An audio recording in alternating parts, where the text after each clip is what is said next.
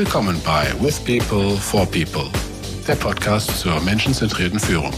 Shazib Akhtar und ich, Andreas Schmitz, sind Familienmenschen, Senior Leader, aber eigentlich Basketballprofis, zumindest im Herzen. Wir sind auf einer Lernreise. Kommt doch mit. Einen schönen guten Abend. Guten Abend, Herr Schmitz. Heute ganz, ganz förmlich. Passend zum Thema. Wie geht's? Mir geht's gut, mir geht's gut. Sonntag, wie immer, ein schönes Wochenende. Ich habe fairerweise ja gestern auch schon einen Podcast aufgenommen, das weißt du jetzt gar nicht. Ähm, aber ich hatte ja den Philipp, meinen, meinen Chef hier, und wir haben kurzerhand entschlossen, wir nehmen was auf zum Thema Mentoring. Und äh, je nachdem, welche Reihenfolge wir wählen, haben das jetzt schon einige gehört oder werden es noch hören. Okay, Philipp Baske, ne? Ganz genau, ganz genau. Okay, ja, wie schön. Bin ich mal gespannt, was du erzählst. Wir haben uns heute ja ein Thema vorgenommen, das wir uns schon mehrfach vorgenommen hatten. Aber ich glaube, jetzt ist die Zeit vielleicht ganz gut, weil bei mir jetzt tatsächlich in wenigen Tagen ein Jahr voll sein wird, aus der großen Corporate World rausgegangen zu sein, weil jetzt bei meinem jetzigen Arbeitgeber bald wirklich tatsächlich der zwölfte Monat anfängt, jetzt in, in den nächsten Tagen und damit wirklich ein Jahr weg von der SAP.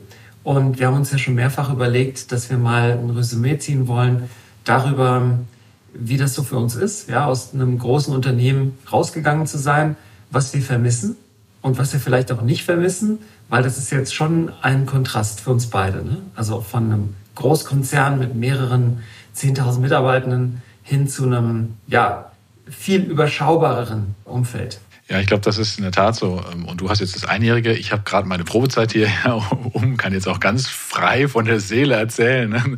Nein, nicht, dass ich das sonst nicht gemacht hätte. Ähm, aber du hast schon recht, ja. Und bei mir vielleicht auch nochmal insofern krasser, dass ich ja immer nur in Konzernen gearbeitet habe. Ich habe ja außer einem Praktikum während der Schulzeit mal, war ich ja immer nur SAP, Roche, also Großkonzern. Ja, du hast ja schon mal ein bisschen andere Erfahrungen gesammelt dabei. Aber ja, ich glaube, die Umstellung in die Richtung ist nochmal eine andere. Und da bin ich gespannt zu welchen ja, ähnlichen Erfahrungen wir gekommen sind oder auch nicht. Ja, ja also ich würde vielleicht sogar damit vorschlagen, anzufangen, warum ich überhaupt Interesse hatte, in einen Konzern zu kommen. Das kannst du ja auch gleich mal erzählen, ob das bei dir dann eher Zufall war, ob du gesagt hast, hey, nach dem Studium, da würde ich gerne einen bekannten Namen irgendwie im CV schon mal drinstehen haben. Das war ja damals bei vielen Leuten so ein Thema oder was du für Beweggründe hattest. Bei mir war das so, ich bin ja in die ganze IT-Industrie eher durch Zufall reingerutscht, weil ich habe mich nie da gesehen aber hatte während der Schulzeit tatsächlich schon die Möglichkeit, in dem damals aus meiner Sicht einzigen coolen Unternehmen in Alzenau, wo ich gewohnt hatte, äh, einzusteigen. Das Unternehmen äh, war damals die Firma Marketsoft. Marketsoft war ein Vertriebsunternehmen für den Mind Manager.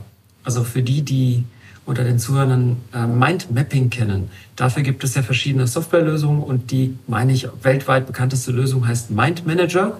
Wurde, glaube ich, vor einigen Jahren auch von Coral gekauft. Die Firma Marketsoft hat im Prinzip in Europa den Mindmanager vertrieben. Und ich habe da angefangen zu arbeiten, tatsächlich als Schüler. Und habe da meine erste, ersten Berührungen gehabt mit Software. Und nachdem ich dann äh, dort ja als Schüler, Praktikant und später dann auch als Werkstudent, die haben mich dann auch irgendwann nach USA geschickt, gearbeitet hatte, war mir dann irgendwann klar, ich, ich muss irgendwann mal in ein größeres Unternehmen was wirklich so richtig international ist und was auch eine gewisse Größe hat, eine gewisse Struktur hat und auch vielleicht ein bisschen mehr professional ist, wenn das irgendwie Sinn macht für dich. Ja, ein bisschen mehr professional ist auch spannend. Ne? Nee, ich weiß gar nicht, ob ich die Geschichte, habe ich dir noch nicht erzählt, wie ich dann zu SAP gekommen bin? Nee, ich glaube nicht. Ne? Also, äh, ja, vielleicht ein bisschen anders gelagert, weil ich in der Zeit ja in Karlsruhe studiert habe und Basketball gespielt, klar, ist ja äh, unser Motto hier auch ein bisschen. Und ich bin dann in den Semesterferien immer zurück in meinen Heimatort nach Kerpen gegangen, weil da war eine Messebaufirma oder ist immer noch da, Uniplan. Da habe ich halt irgendwann mal Schüler angefangen zu arbeiten. Da hatte ich halt einen Job im, im, im Einkauf spannenderweise, habe da so ein bisschen Hiwi-Arbeit gemacht, wurde halt pro Stunde bezahlt, Geld verdient. Und dann wollte ich da wieder hin im Semesterferien, aber diese Saison war noch nicht zu Ende. Ja, wir waren mitten noch in der Saison drin. Und dann sagte mein, mein Coach, ja, du kannst jetzt nicht weg, was soll das? Ja, wir haben ja noch Spiele, du musst dabei sein. Ich sagte, ja, aber ihr, also Regionalliga hin oder her, ihr zahlt mir halt nichts oder nur ein Schnitzel ab und zu mal am Wochenende, davon äh, kann ich nicht überleben. Ich brauche ein bisschen Geld. Meine Hoffnung war eigentlich, dass ich dann ein bisschen Geld vom Verein bekomme. Das war aber nicht der Fall. Aber die haben dann gesagt, naja, wir kennen da Leute, und haben dann eine Verbindung zur SAP hergestellt, die nämlich zu dem Zeitpunkt ja eine Herrscher von Praktikanten gesucht haben. Und so bin ich dann äh, als Praktikant da erstmal vorstellig geworden, hatte ehrlicherweise keine Ahnung, was die SAP macht, so richtig, also, also grob, ja, aber dass das so ein Riesenladen ist und damals waren es nur äh, 36.000, glaube ich, Leute. Ja, und bin dann im Vorzimmer vom Stefan Ries, der damals ja auch schon im HR war, aber noch nicht äh, Vorstand oder ähnliches, gelandet und habe mich da um die Umzüge gekümmert. Ja, der, der Bereich wollte umziehen, also ganz schräg irgendwo, aber äh, hat halt Geld gebracht äh, und ich durfte weiter Basketball spielen und habe natürlich dann schon festgestellt mit, hey, irgendwie ist schon cool und was ich hier studiere, äh, internationales Management, passt vielleicht auch auf so einen Konzern, der international vertreten ist. Und die Leute waren halt ganz cool. Insofern, ähm, ja, habe ich dann danach auch angefangen. Das ist ja witzig. Also hatte ich Basketball tatsächlich zur SAP gebracht und die SAP hat uns ja dann auch über meine Frau und andere Umwege zusammengebracht. Das heißt also, Basketball hat unsere Wege zusammengebracht. Das ist ja schon klar jetzt, ja. oder? ja, ja, das stimmt, das stimmt. Das, ist, das haben wir so noch gar nicht besprochen. Ja, das ist aber vollkommen richtig. Ja. Also, ich muss sagen, rückblickend, also wenn ich jetzt die, die zehn Jahre SAP reflektiere und mir überlege, was habe ich denn von meinen damaligen Hoffnungen und Wünschen, bevor ich zur SAP kam, dann gefunden und was vermisse ich denn rückblickend? Da habe ich eigentlich einen, einen ziemlich klaren Blick drauf. Also das eine, was ich wirklich erhofft hatte, war, dass die, die Firma SAP mir die Möglichkeit bietet, wirklich global zu arbeiten. Also mit Menschen über verschiedene Kontinente hinweg, über verschiedene Kulturgrenzen hinweg die Möglichkeit gibt zu arbeiten. Und das ist natürlich 100 Prozent gegeben. Und das ist auch etwas, worüber ich mich sehr freue, wenn ich zurückblicke, dass ich die Chance hatte, das zu tun. Vor allem als, als äh, Auditor in der Rolle bei Corporate Audit, die ich ja dreieinhalb Jahre gemacht habe, da war ich so viel unterwegs in den verschiedensten Ländergesellschaften damals, in Mexiko, Indonesien und China und USA natürlich mehrfach. Das hat meinen Wunsch, international zu arbeiten, komplett ausgefüllt. Also ich bin so gesättigt, dieses Bedürfnis ist so gesättigt, dass ich der SAP, glaube ich, sehr, sehr lange dankbar sein werde. Und die, die quasi dieser, dieses Bedürfnis zu so einem internationalen Unternehmen zu wechseln damals, das kam aus der Zeit, als ich äh, bei einem Mittelständler tatsächlich in München war. Die Firma Athos, Athos Software AG, die machen Software für Personaleinsatzplanung immer noch. Und das war damals so ein ganz typischer Mittelständler mit 200 Mitarbeitern Mittlerweile hat die Firma 600 Mitarbeiter, ist nochmal richtig groß geworden. Und die Firma war damals schon, würde ich sagen, für das Thema, für diese Nische im deutschsprachigen Raum sehr anerkannt. Aber du hast natürlich dann nach ein paar Jahren schon gemerkt, okay, da fehlt es genau an diesem internationalen Exposure. Und genau das habe ich bei SAP gefunden und sehr genossen die letzten zehn Jahre. Was war bei dir so äh, das, was hängen geblieben ist aus dem Konzern, wo du sagst, das war wirklich einzigartig, sowohl bei SAP als auch bei Roche? Ja, ich glaube, ich bin ja so ein bisschen reingestolpert, wie eben beschrieben. Und deswegen hatte ich mir auch gar nicht so eine Zielsetzung groß gegeben. Ich habe natürlich gemerkt, was das für Vorteile bringt. Und das fing schon an mit Wohnungssuche. Erstmal so, ja, wenn ich in Karlsruhe eine Wohnung gesucht habe und gesagt habe, mein Arbeitgeber ist die SAP, dann habe ich die Wohnung bekommen. Ja, und da dachte ich mir, hey, was ist denn jetzt los? Und habe das in dem Moment ehrlicherweise nicht richtig verstanden. Und ich habe dann auch, wie du sagst, diese internationale Arbeitsweise. Ich war ja dann als HR-Business-Partner im Einsatz für, für verschiedene Fachbereiche beim damals noch Jim Snabe in dem Bereich, den er verantwortet hatte. Ja, das war einfach international, das war gegeben. Das war gar keine Diskussion irgendwie. Und ich habe das als normal einfach hingenommen und habe dann erst später bei Roche in der Tat festgestellt, dass das gar nicht so immer normal ist, dass du in so einem globalen Kontext arbeitest, auch bei anderen Konzernen nicht unbedingt. Ja, die, die Vernetzung, die du da hattest, diese Natürlichkeit damit umzugehen, ja, da hast du halt ein Team über drei Standorte ist halt so. Ja. Habe ich nie hinterfragt, dass das irgendwie auch Schwierigkeiten oder, oder andere Hürden mit sich bringen könnte oder auch äh, ja, positive Nebenerscheinungen. Das ist mir dann aufgefallen mit dem Wechsel in den anderen Konzern, eben zu Roche, wo es noch sehr viel stärker auch lokale Identitäten und auch lokale Teams gab. Klar, es ist ja auch ein produzierendes Unternehmen zum Teil. Und da ist man eben nochmal anders geprägt. Aber was dann immer spannend war, ich war ja dann hier häufig in lokalen Rollen, wenn man es so schön sagt. Und dann waren meine globalen, jetzt habe ich die Finger so zu, zu ja, Anführungszeichen äh, gehoben, waren immer überrascht, dass ich mich auf der globalen Bühne dann doch ganz gut bewegen konnte. Ja. Also sprachlich, also auch inhaltlich. Man ist schon geprägt durch die ersten Stationen oder durch so einen Konzern wie, wie die SAP, muss ich ganz klar sagen. Und die, die vielen, ich möchte jetzt gar nicht über die Annehmlichkeiten, aber das, was dich prägt, die vielen guten Leute, die da dabei sind, das finde ich schon spannend und ist, glaube ich, auch eine, eine einzigartige Erfahrung, die man da gemacht hat. Ja, gute Leute gibt's ja eigentlich äh, überall. Ne? Es gibt auch schlechte wahrscheinlich überall und was gut und schlecht ist auch nochmal ein breites Feld, können wir auch nochmal eine Episode zu machen. Aber ich gebe dir insofern recht, dass in einem Konzern du natürlich eine Ansammlung hast von viel Talent, weil ein Konzern eine große Anziehungskraft hat. Was ich immer spannend finde, ist, dass die Leute, die noch nie im Konzern gearbeitet haben, einen Jobwechsel von mir immer so abgetan haben. Also wenn ich zum Beispiel im Freundeskreis erzählt habe, ich habe einen neuen Job, und dann äh, hieß es gleich, oh, du bist nicht mehr bei SAP. Ja doch, bin ich noch. Aber ich habe in der SAP in Deutschland. Und das haben die meisten Leute, ja okay, aber das ist doch das Gleiche. Ja? Die haben das nicht, da nicht so verstanden, dass es eine Riesenwelt ist. Das ist ein Kosmos, auf dem du, in, in dem es hunderte Planeten gibt, die ganz unterschiedlich sind. Also eine globale Rolle versus eine lokale Rolle. Speziell kann ich mir vorstellen, bei Roche ist wahrscheinlich total der krasse Change, oder? Es ist in der Tat so. Also du bewegst da ganz andere oder hast eine ganz andere Stelle dann, ja. Als ob du manchmal das Unternehmen gewechselt hättest.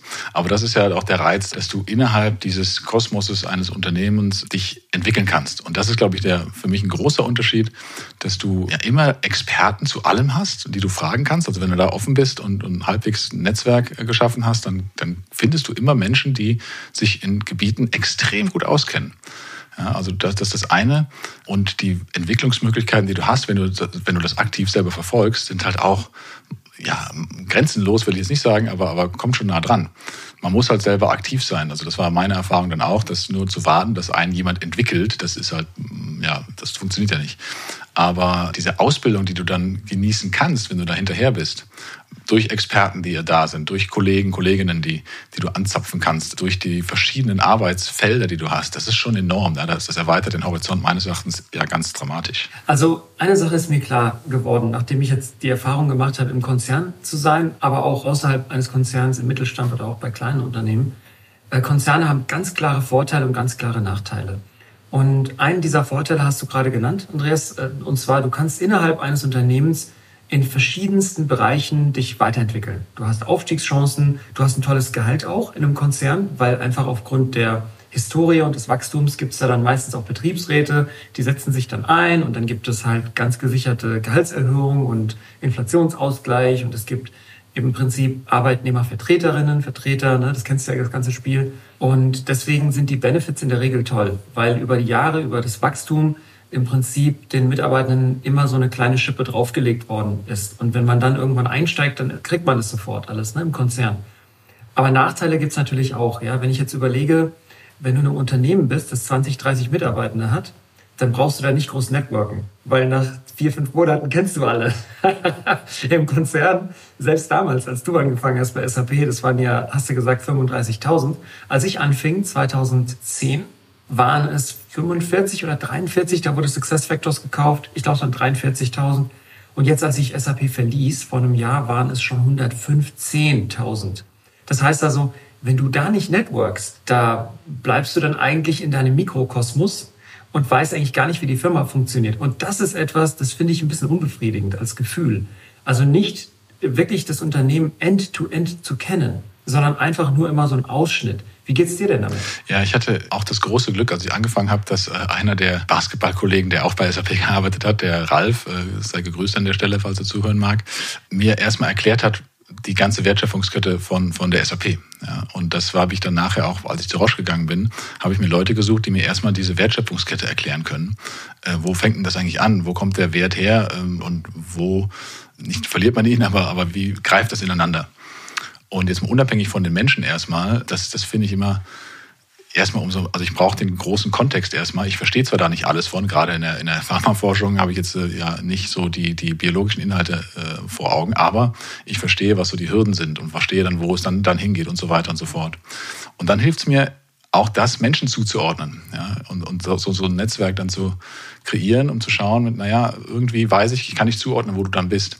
Aber du hast schon recht, du kannst das nicht permanent aufrechterhalten. Das sind einfach Dimensionen, die auch schwer irgendwie zu, also überhaupt nur vorstellbar ist, dass so viele Menschen einfach da sind, die, die da mitarbeiten, die an den gleichen Themen zum Teil arbeiten. Und dann ist ja kein Wunder, das fand ich nämlich frustrierend, dass mindestens drei Leute in der Firma, wenn nicht sogar 300, an den gleichen Dingen arbeiten und nichts voneinander wissen. Und das ist ja eine massive Verschwendung, würde man sagen, eigentlich von, von Arbeitszeit, von, von Talent. Aber ich habe auch noch nirgendwo einen Weg gefunden oder gesehen, wie man das auflösen könnte. Und das sind so Konzernfrustrationen, denke ich mal. Also zumindest für mich gewesen. Gefällt dir die Folge bis jetzt? Dann abonniere doch unseren Podcast kostenlos auf Apple, Spotify oder unsere Webseite, um keine weiteren Folgen zu verpassen.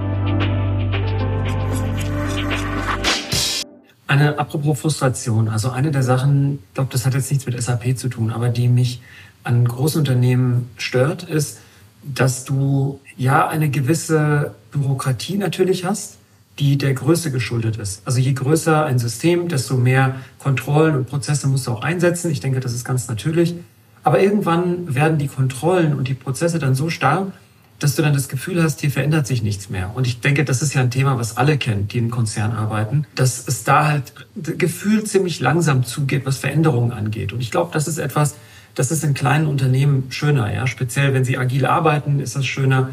Da kannst du im Prinzip mehr bewegen, mehr gestalten. Und das war einer der Gründe, warum ich mir gesagt habe, obwohl ich in meiner letzten Anstellung bei SAP, ja, meine ich, relativ weit oben die Möglichkeit hatte, theoretisch zumindest, was zu verändern, das aber nicht so erlebt habe in meinem Alltag, sondern da war es dann doch irgendwie so, dass dann ja verschiedenste Vorstände dann Vorstellungen hatten und dann Sachen ähm, umgesetzt haben wollten und man da als Führungskraft dann gar nicht mehr so mit der eigenen Meinung, mit der eigenen unternehmerischen Seite gefragt war, sondern eher so als Umsetzender. Und das hat mich dann schon, muss ich sagen, ein bisschen frustriert, ohne dass ich jetzt äh, die, die SAP im, im, im Speziellen rausheben will und irgendwie kritisieren will. Ich denke, das ist bei allen großen Unternehmen so. Wie, wie ist da deine Erfahrung? Ja, ich denke, dass da hast du vollkommen recht. Also diese Bürokratie hast du es genannt, diese Ordnung, die man versucht eben zu schaffen, die auch zum Teil notwendig ist, um diesen, diesen massiven Tanker als Organisation ja auf, auf Spur zu halten oder dass du halbwegs in die gleiche Richtung auch läufst. Aber es ist dann häufiger so dieses Thema, warum sind die Prozesse manchmal so langsam? Meines Erachtens einer der Gründe, weil, weil man, wie heißt es so schön, uh, you play not to lose, anstatt you play to win. Ja? Also letztendlich ist das so, glaube ich, der Unterschied. Wie viel Risiko gehst du ein? Ähm, wo sagst du auch mit, ha, ich versuche mich hier zu beschützen oder irgendwen, irgendwas zu beschützen, anstatt zu sagen, ich gehe das Risiko ein, ich will nämlich gewinnen. Ja, ich will, will einen Unterschied machen. Und ja, damit kann ich halt auf die Nase fliegen. Und das ist so, das ist mir gestern nochmal bewusst geworden, als ich mit Philipp gesprochen habe, dass das auch so ein Unternehmertum-Thema ist. Ja? Also wenn du eine Firma gründest, ähm, oder auch ein Mittelstand bist, dann musst du ab und zu mal Risiken eingehen, von denen du nicht genau weißt, ist das jetzt gut oder schlecht? Oder was passiert denn da eigentlich, wenn wir da jetzt daneben liegen? Ja, das kann ganz schöne Auswirkungen haben. Aber wenn du immer nur auf sicher spielst, wie, wie es im Leben halt so ist, dann glaube ich, kannst du auch nicht wirklich scheinen. Und das meine ich ist so ein Unterschied. Das ist, also es ist eine Typsache, klar, ähm, wie, was man lieber mag. Aber ist für mich vielleicht auch ein Grund, warum in kleineren Unternehmen, muss nicht überall so sein, aber Menschen vielleicht doch nochmal sich mehr identifizieren mit, mit, mit der Firma. Ja, das, das, das kann sein, es muss nicht sein, aber ich denke, wenn du dabei bist, wenn du selber Risiken eingegangen bist und die vielleicht auch belohnt wurden, ja, dann ist das doch ein Glücksgefühl, das du dann hast. Ne? Ja, total. Also ich glaube, das eine ist äh, wirklich das sichtbare Ergebnis meiner Arbeit. Das andere ist aber auch, glaube ich, die Flexibilität, eben diese Risiken eingehen zu können. Und ich glaube, dass große Konzerne in ihrer Gründerzeit auch genau diese Agilität und diese, diese Risikofreude hatten. Wenn ich mir jetzt vorstelle, die Gründer auch einer SAP 1972, die sind ja auch am laufenden Band Risiken eingegangen. Wenn ich überlege, die Zeit, als dann R2 kam, R3, das waren ja schon dann auch Paradigmenwechsel. Und ich denke, durch diese Risiken hat die Firma dann auch immer diese Sprünge gemacht. Irgendwann erreichst du dann aber so einen Punkt, wo dann viele Mitarbeiter in der Firma, muss man auch ganz äh, offen ansprechen, in der Nähe ihrer Rente sind und dann keine Risiken mehr eingehen wollen. Die wollen einfach nur, dass das Schiff dann entspannt weiter segelt die nächsten drei, vier, fünf Jahre und die Leute dann ganz entspannt halt zum, zum Lebens-, also zum Arbeitsende gelangen. Ich weiß auch nicht, ob ich mich da jetzt ausnehmen würde. Weiß nicht, wie ich sein werde, wenn ich irgendwie Mitte, Ende 50 bin oder Mitte 60. Aber die Konsequenz daraus ist halt nicht schön. Wenn du dann als junger Mitarbeiter dann da bist und sagst, hey, ich habe voll die Power, ich will was verändern, ich will Impact sehen meiner Arbeit, ja, dann ist, ähm, dann, dann läufst du ja teilweise gegen Betonklötze. Du, du läufst gegen Wände und das ist halt frustrierend. Ne? Und dann frage ich mich halt, okay, wie kann man diese Interessen zusammenbringen? Man will ja jetzt auch nicht die, die Leute, die jetzt lange dabei sind, 30 Jahre dabei sind und wirklich Erfahrung haben über das Unternehmen, die jetzt irgendwie wie ausspielen. Aber man will ja auch nicht den jungen Leuten, die vielleicht auch den neuen Markt besser kennen, die neuen Konsumenten besser kennen, die auch vor den Kopf stoßen. Und das zu lösen, ist, glaube ich, wahnsinnig schwer. Ja, das ist, glaube ich, schwer. Ähm, wobei ich habe auch Erfahrung gemacht, dass gerade Kolleginnen und Kollegen, die nahe der Rente waren, auch schon wieder so diesen, hey, ich, ich, ich hau jetzt nochmal auf die Kacke. Ja? Also ich, ähm, ich gehe jetzt nochmal ein Risiko ein, weil mir kann ja keiner mehr was. Ja? Das stimmt ja auch zum Teil. Äh, egal, Hierarchie oder vollkommen irrelevant auf einmal, was ich sehr erfrischend fand. Er hat aber viele Leute irritiert, weil die waren halt zum Teil zehn Jahre lang still und haben nichts gesagt. Und auf einmal, so ungefähr kam der, kam der Bescheid, ah, du kannst nächstes Jahr in Rente gehen ohne, ohne Abzüge. Zack, kam nochmal ein ganz anderer Impuls daraus. Ja? Also ich glaube, du kannst da man könnte da schon auch was machen. Ähm, und es ist ja auch so, vielleicht da nochmal, möchte ich mal darauf zurückkommen, mit diesem Risiko eingehen. Unternehmen auch der, dieser Größenordnung gehen ja enorme Risiken ein, wenn du eine Firma kaufst ja, oder, oder eine klinische Studie machst oder sowas. Das sind ja Milliardenbeträge, die du da aufs Spiel setzt. Aber im Klein-Klein wird auf Nummer sicher gegangen. Ja, ob du dann ein Formular hast oder dreifach mit E-Mails abgesichert oder wie auch immer. Und das finde ich spannend. Wie, wie kann das sein, dass ich eine Milliarde ausgebe und darauf wette, dass die Firma was ist, die ich da kaufe, obwohl ich keine Ahnung habe, Due Diligence hin oder her. Und dann muss ich ein Formular 15 Mal ausfüllen, damit ich nicht die Reisekosten äh, von 3,50 Euro über, übersteigen kann. Ja. Also das erschließt mich sie noch nicht. Und ich weiß auch nicht, ob das ein Generationenthema ist, sondern ja, ich habe es ich bis heute nicht verstanden, wie, wie das sein kann. Ich, ich versuche mal, ein, ein, ich wage mich mal an, ein, an eine Erklärung. Der Unterschied zwischen Topline und Bottomline Growth ist meine Antwort. Also wenn du zum Beispiel eine Reisekostenrichtlinie hast oder du hast zum Beispiel eine Budgetrichtlinie für das Budget, was du einfach als, als Abteilungsleiter hast für ein Jahr beispielsweise, dann wird bei diesen Ausgaben wird darauf geachtet, dass du sie nicht übersteigst, weil es im Prinzip im Zweifel Bottomline Growth unterstützt. Das heißt Kostenreduktion unterstützt. Diese großen Entscheidungen, Mergers und keine Ahnung, Patent anmelden oder was weiß ich was, das sind eher so Topline Growth Entscheidungen, wo man versucht, durch ein, eine Hebelwirkung eine andere Marktpositionierung zu erreichen. Und weißt du, ich würde jetzt aber gerne dein Argument nehmen und es weiterentwickeln. Die Frage, die sich mir stellt, ist, wenn die Erklärung für diese Frage ist, einmal Topline Growth, da wird legitimiert, dass man Risiken eingeht. Und bei Bottomline Growth werden die Daumenschrauben regelmäßig angezogen. Wenn das so ist, dann frage ich mich, müsste man nicht das Verhältnis zwischen Topline und Bottomline Growth Entscheidungen gesünder machen und nicht sagen, wir haben jetzt irgendwie eine Topline Growth Entscheidung und dann 99 Bottomline Growth Entscheidungen, die den Leuten halt einfach wehtun. Also ich würde mir wünschen, dass in einem Unternehmen mehr so ein Flair ist, egal wie groß, indem man sagt, weißt du was, wenn du glaubst, das ist unternehmerisch eine gute Entscheidung, dann mach das doch. Ich sage das regelmäßig äh, Mitarbeitenden, wenn die mich was fragen, ja, äh, diese Schulung oder diese Investition oder sonst irgendwas, dann ist meine Antwort immer, was würdest du tun, wenn das deine Firma wäre? Würdest du diese Investition machen? Und die Leute, die sind ja nicht dumm, ja. Im Gegenteil, die, die Leute haben ja tolle Ideen, ja. Ich hatte einmal sogar die Situation, also unglaublich, da hat mich einer gefragt, hey, da ist so eine Schulung, die ist auch im Ausland und die kostet so und so viel, die würde ich gerne machen. Und ich habe ihm dann die Kosten mal komplett aufgeschrieben, was das insgesamt kostet. Ich habe den dann angeschaut habe gemeint, hier, jetzt ganz im Ernst, wenn es jetzt deine Firma wäre, würdest du das machen? Und da habe ich dann so ange angelacht und hat er gemeint, hm, weiß ich nicht genau. Und dann habe ich ihn gefragt, willst du dich mal nach neuen Schulungen umschauen? Hat er gemeint, ja, mache ich, alles klar. Also die, die Leute, die, die sind klug selber. Ist das, finde ich das schön, diese Balance. Ist das ein Unterschied, also du sagst es gerade eigentlich egal welche Größenordnung, aber ist das ein äh, Unterschied jetzt, den du feststellst, jetzt wieder im, im, im kleineren Unternehmen? Ich meine, so klein seid ihr jetzt auch nicht, aber wo du diese Balance stärker wahrnimmst oder noch nicht? Ich glaube, es gibt da noch einen Bias. Und zwar den Bias der Unternehmenskultur. Der ist schwer rauszurechnen. Also eine Firma wie SAP ist ja, obwohl in, in Baden, ja, Baden-Württemberg, ansässig als Headquarter ein globales Unternehmen, gar keine Frage. Ja? Palo Alto ist ja ein Riesenstandort und in Asien, in Singapur ist ein Riesenstandort. Also das Unternehmen ist durch und durch international. Deswegen glaube ich, ist die Kultur des Unternehmens auch international. SAP misst sich eher an Firmen wie Google und Amazon und, und Microsoft. Die Firma, bei der ich jetzt bin, ist 4000 Personen stark, ist aber sehr stark schwäbisch. Das heißt also im Schwabenländle, ja, alle, alle Erwartungen, die du da hast, ja, findest du in der Firma auch wieder. Und diesen kulturellen Unterschied musst du da rausrechnen. Aber ich würde deiner Frage, äh, möchte ich nicht äh, ausweichen. Also ich glaube schon, dass du Unterschiede feststellst und dass hier es mehr möglich ist, unternehmerisch zu agieren. Und das ist auch einer der Gründe, warum ich mich super wohlfühle. Könnte aber auch daran liegen, dass meine Position hier auch eine solche ist, in der ich by definition natürlich ein bisschen mehr bewegen kann, ja, oder gestalten kann das ist vielleicht ein großer Unterschied. Man bekommt es doch noch mal näher mit, ne? oder du bist näher dran. Ich fühle das zumindest so. Ja, vorher hatte ich eine Verantwortung, einen Riesenbereich und ein Budget und wie auch immer, aber es fühlt sich nicht so, und das, das mögen jetzt meine ehemaligen Kollegen auch verzeihen, so, so richtig echt an. Also das ist jetzt ganz blöd gesagt, aber du hast da mehrere Millionen Euro Budget und ja, irgendwann ist das eine Zahl und versuchst sie zu managen. Ich bin immer im Budget geblieben, by the way. Ähm, habe noch nie mein, mein Budget überschritten, aber auch nicht massiv unterschritten. Also das ist ja immer die Kunst. Aber ja, ob das dann 100.000 äh, mehr oder weniger sind, wurde irgendwann seltsam. Ja, also, also das, das ist ein ganz komisches Gefühl. Weil wenn du privat über solche Summen sprichst, dann ist es ja also irrsinnig manchmal. Und jetzt bei einer kleineren Firma wird mir das sehr viel mehr bewusst, was Dinge denn kosten auch mal ja, und was sie bringen, wie du eben sagtest. Also ist es das wert? Ist es das, wenn du es machen würdest, wenn du jetzt ein Haus baust oder, oder eine Heizung neu machst oder sowas, ja? Was würdest du ausgeben? Ja? Ist das, ist, hat das einen Impact? Das erlebe ich sehr viel stärker, dass du mehr darüber nachdenkst.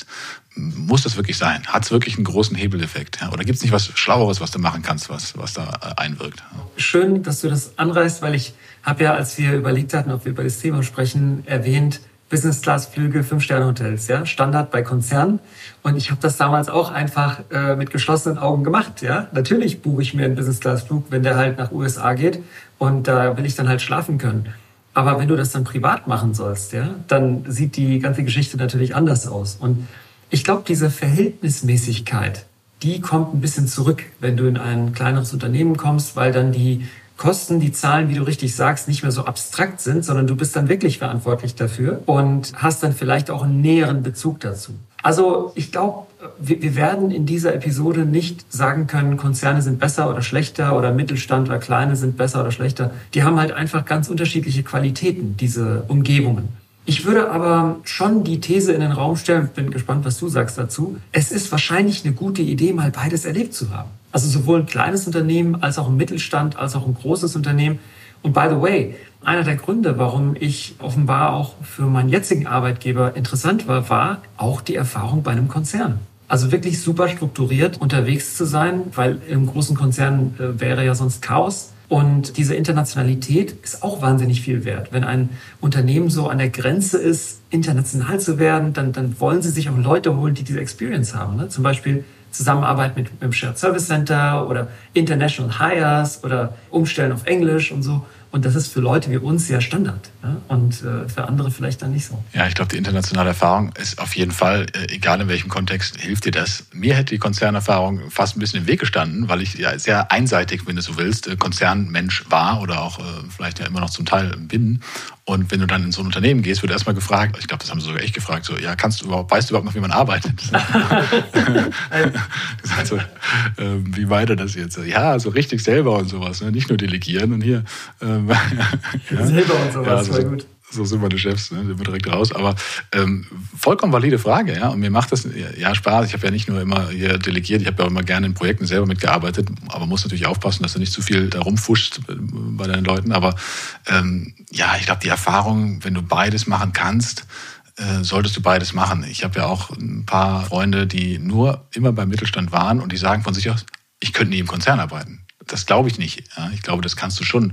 Aber du musst natürlich einige ja, Nachteile, Vorteile, beides irgendwie in Betracht ziehen, was es für dich bringt, was du für ein Mensch bist.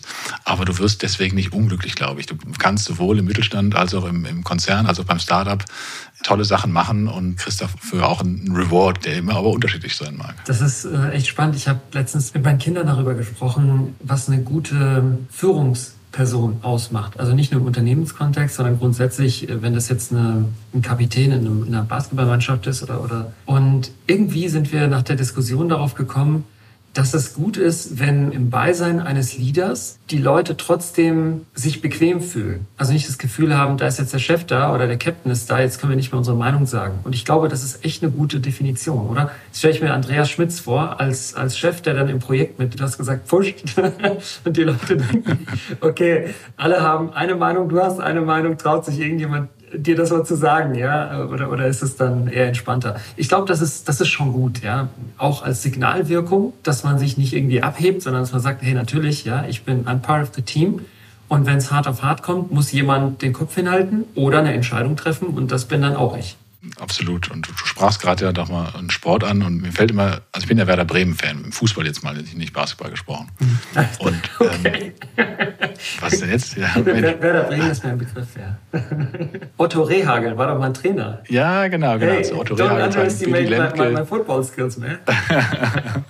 oh, aber auch nur aus den äh, End 90, Anfang 90er ja, Jahren. Ja, richtig, also das hat aber die waren ja extrem erfolgreich. Ja? Und das war natürlich vom Verein her wesentlich kleinerer, als jetzt Bayern München schon immer äh, oder äh, ja, zumindest äh, lange, lange Zeit war und natürlich jetzt auch noch ist.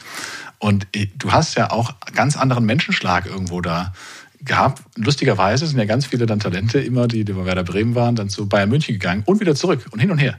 So ein bisschen ist das ja auch der Vergleich, den ich manchmal ziehe hier zwischen großen Unternehmen, äh, Konzernen, aka so Bayern München und den kleineren Werder Bremen, die, wo du deinen Impact sehr viel schneller äh, hast, aber du vielleicht auch ein Risiko hast, dass mal eine, eine Insolvenz dasteht. Ähm, das äh, möge jetzt nicht bei jedem kleinen Unternehmen so sein, aber bei Werder Bremen war es der Fall, man dann abwenden können.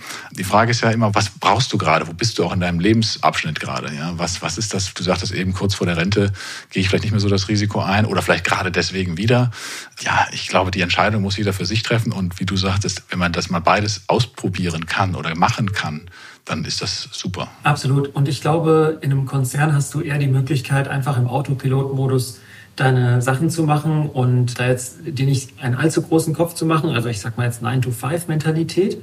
Und in einem kleineren Unternehmen kannst du dann wahrscheinlich eher Gas geben und visibel sein. Und ich glaube, wie du richtig sagst, abhängig von deiner Lebensphase, von deinem Energielevel, kannst du dann entscheiden, wo du dann dich eher besser zu Hause fühlst. Wir hatten ja beim ersten Podcast dieses Jahres entschieden, dass wir am Ende eine Conclusion machen.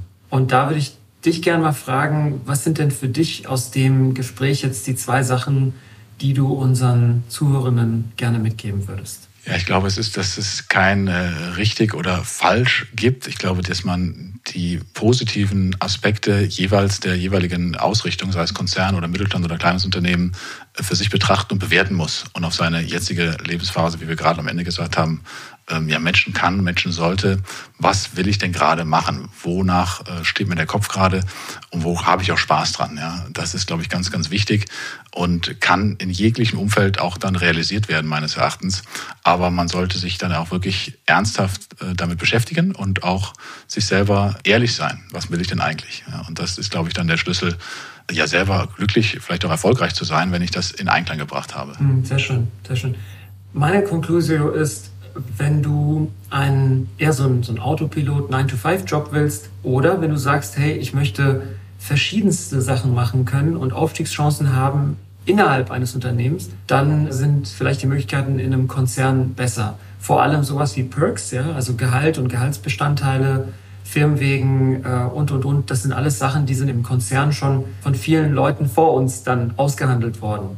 Wenn du jetzt aber sagst, ich möchte eher so eine familiäre Atmosphäre, ich möchte end-to-end -end mehr arbeiten können und vielleicht auch wirklich das ganze Unternehmen kennen und verstehen und auch vielleicht mehr gestalten, dann bist du, glaube ich, im, im kleineren Unternehmen besser aufgehoben. Aber vielleicht die wichtigste Erkenntnis ist, dass äh, nicht eins besser ist als das andere, sondern vielleicht einfach nur in eine Lebensphase besser reinpasst. Und, und die letzte äh, Lessons Learned vielleicht noch ist, dass uns Basketball irgendwie zusammengeführt hat. Ne? Wie wir ganz am Anfang festgestellt haben, haben wir den, den Loop auch noch wieder geschlossen. Hey, spannend. Und ich glaube, da auch werden wir immer mal wieder auch drauf zurückkommen. Wir sind schon ein paar Mal immer einen Ausflug gemacht, Konzernwelt, Mittelstand, äh, kleinere Unternehmen, Startups, Scale-ups, was es alles gibt. Und das bleibt und wird uns begleiten, weil wir ja jetzt beide die Erfahrungen machen, gemacht haben und wir das meines Erachtens ganz, ganz gut berücksichtigen können. Ich bin gespannt, wo uns der Weg hinführt. Genau, ich auch. Und vielleicht nehmen wir in ein paar Jahren eine Episode auf und sind beide wieder im Konzern. Alles möglich. Oder die Firma, wo wir sind, ist dann ein Konzern. Nein, genau. Könnte auch sein. Jetzt verschrecke ich viele meiner, meiner Kollegen gerade. Ne? Nein, nein, also keine Sorge, liebe Nanotemper-Kollegen. Ja, Konzern ist ja. Hey, ähm, ich wünsche dir noch einen schönen Abend und wir sprechen uns bald. Nächste Woche. Genau, nächste Woche sind wir da und dann schaffen wir vielleicht eine Episode im selben Studio. Who knows? Ja, schönen Abend dir. Danke, wünsche ich dir auch. Ciao.